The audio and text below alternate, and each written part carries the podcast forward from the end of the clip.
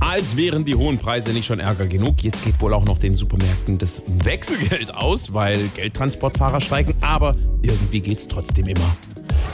So, das macht dann 75 Euro bitte.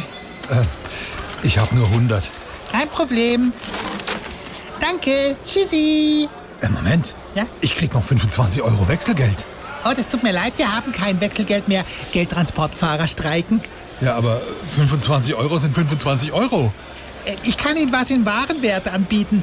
Suchen Sie sich was hinter mir aus für 25 Euro. Na gut, was nehme ich? Ah, das halbe Päckchen Butter da. Die beste Comedy. Einfach SWR 3.